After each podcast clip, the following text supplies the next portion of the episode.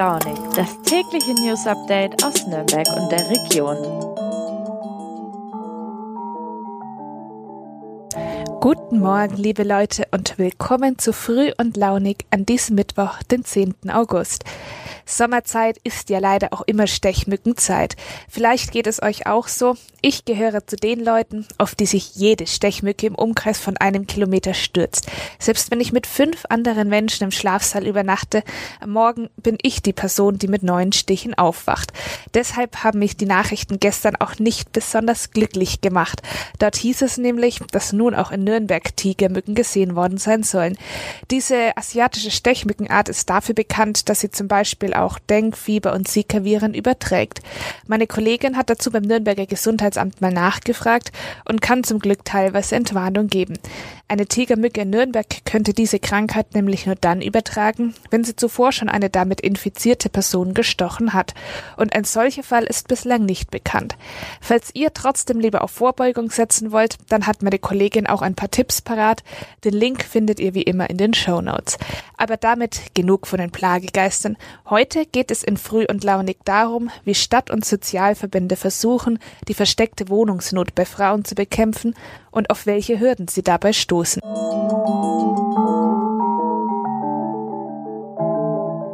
Die Zahl der Obdachlosen steigt in Deutschland seit Jahren immer weiter an.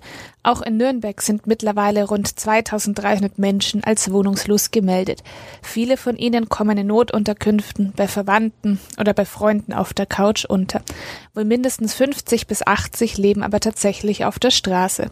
Unter ihnen sieht man nur wenige Frauen, auch sie sind aber regelmäßig von Wohnungsnot betroffen. Kommunen sind in der Pflicht, für die Betroffenen Unterkünfte zu finden, aber in der Realität ist es leider manchmal ziemlich schwierig. Das zeigt auch das Beispiel der AWO in Nürnberg, weiß meine Kollegin Irini Paul.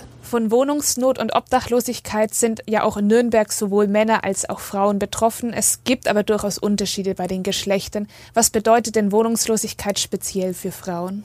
Bei Frauen spricht man häufig von der sogenannten versteckten Obdachlosigkeit. Das bedeutet, man sieht diese Wohnungslosigkeit bei den Frauen auf den ersten Blick nicht, weil sie oftmals zum Beispiel bei Freunden unterkommen oder auch bei Verwandten.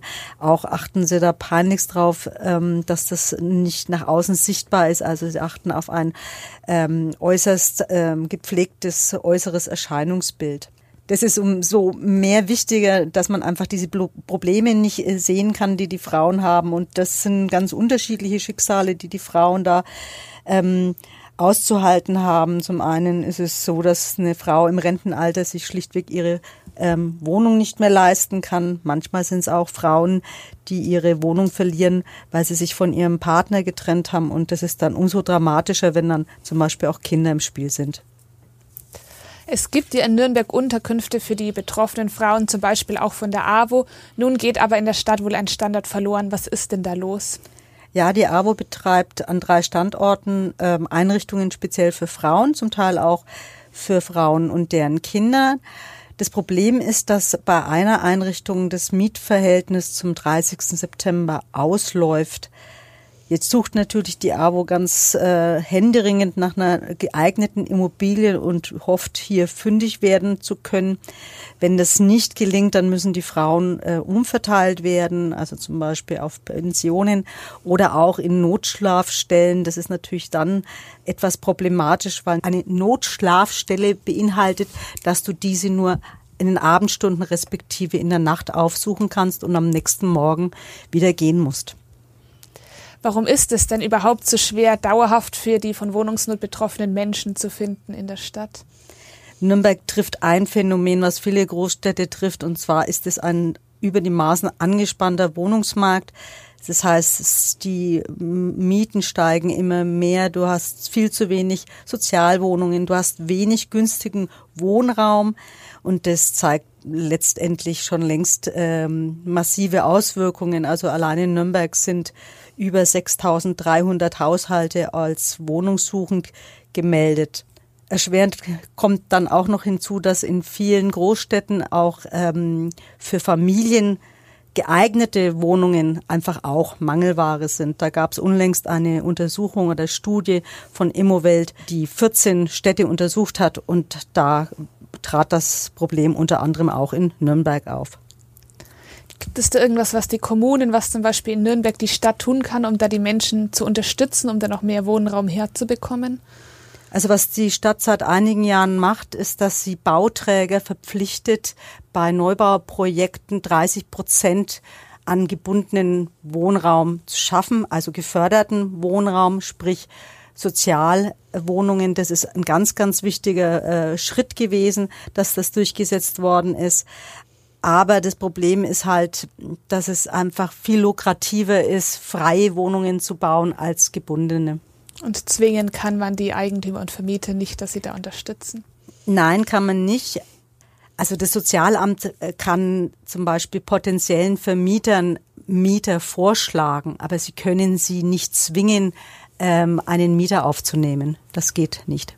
Das heißt, die Situation wird wohl auch in den nächsten Jahren noch angespannt bleiben. Das wird sich sicherlich verschärfen und die Zahl der Wohnungs der die Zahl, die Zahlen der ordnungsrechtlichen Unterbringungen, also zum Beispiel in obdachlosen Wohnungen oder auch in Sozialimmobilien oder Pensionen, die sind seit Jahren steigend. Alles klar, danke dir für die Einschätzung.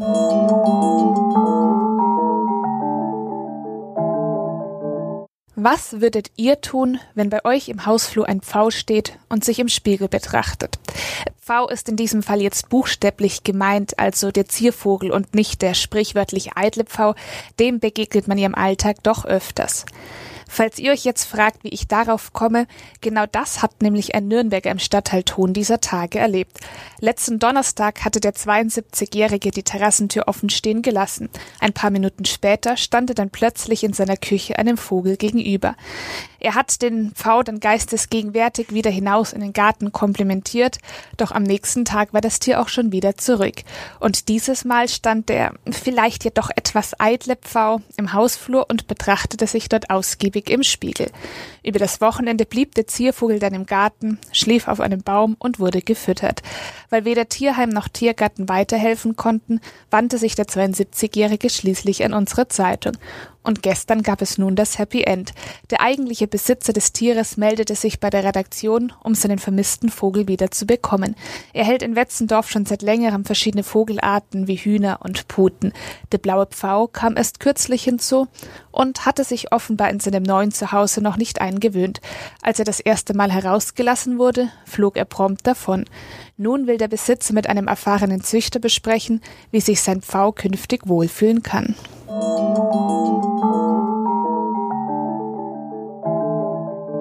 Den Blick in die Glaskugel verbinden die meisten von uns wohl eher mit Jahrmarkt Hokuspokus, aber es gibt tatsächlich auch Wissenschaftler, die sich mit Prophezeiungen für die Zukunft befassen. Einen solchen hat mein Kollege Gregor Grosse getroffen. Eine Glaskugel war dabei zugegebenermaßen nicht im Spiel, aber dennoch kann Gregor jetzt ein bisschen mehr darüber sagen, was zukünftig auf unserem Frühstücksteller liegen könnte.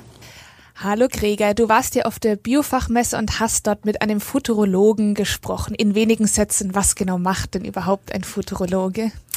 Ja, der Futurologe, mit dem ich gesprochen habe, Max Tinius, der hat es so beschrieben, dass er Modelle und Szenarien entwirft, um einen potenziellen Blick in die ja, zeitliche Ferne zu wagen.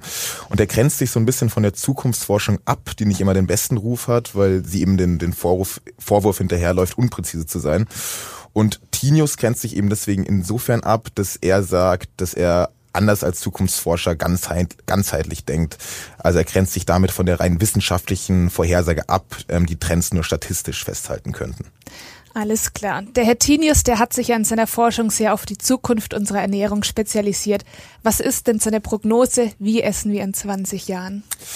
Also er hat es so erklärt, dass sich die vor allem die Bio-Lebensmittelbranche tiefgreifend verändern wird. Er sagt, dass Lebensmittel immer mehr durch Algorithmen kontrolliert werden, die den Werten unserer Gesellschaft entsprechen. Er sagt also eben, dass immer mehr Daten gesammelt werden darüber, wie wir essen, was wir essen sollten. Und ja, diese generierten Daten können dann eben auch zeigen, was das Richtige eigentlich für uns ist. Auch in der Agrarwirtschaft geht er von Innovation aus. Auch da sagt er eben, dass, es, dass dort Algorithmen eben berechnen werden, welche Pflanzen angebaut werden sollten, in welchem Ausmaß und in welcher Vielfalt. Wenn die Ernährung aber künftig viel stärker durch Daten und Algorithmen bestimmt wird, besteht denn nicht auch das Risiko, dass wir jetzt schon in anderen Branchen haben, dass diese Daten zum Beispiel missbraucht werden? Ja, also Meiner Meinung nach besteht da durchaus ein Risiko auch für Datenmissbrauch und kriminelle Aktivitäten. Der Futurologe Max Tinius geht da eher vom Gegenteil aus. Er sagt, dass wenn jeder seine eigenen Daten dezentral sammle, also auf seinen eigenen Server, dann sei es viel, viel schwieriger, eine Masse von Daten zu erbeuten.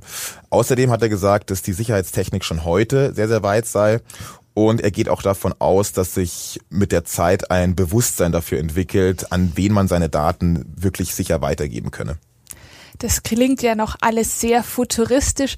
Gibt es denn schon Beispiele, wo man jetzt sieht, dass Daten die Ernährungsbranche, ganz besonders die Branche, schon verändern? Ja, er hat da ein Beispiel in Dänemark genannt. Ähm, dort hat sich ein System etabliert, in dem Bierbrauereien weltweit sich vernetzen und ihre Rezepte hochladen.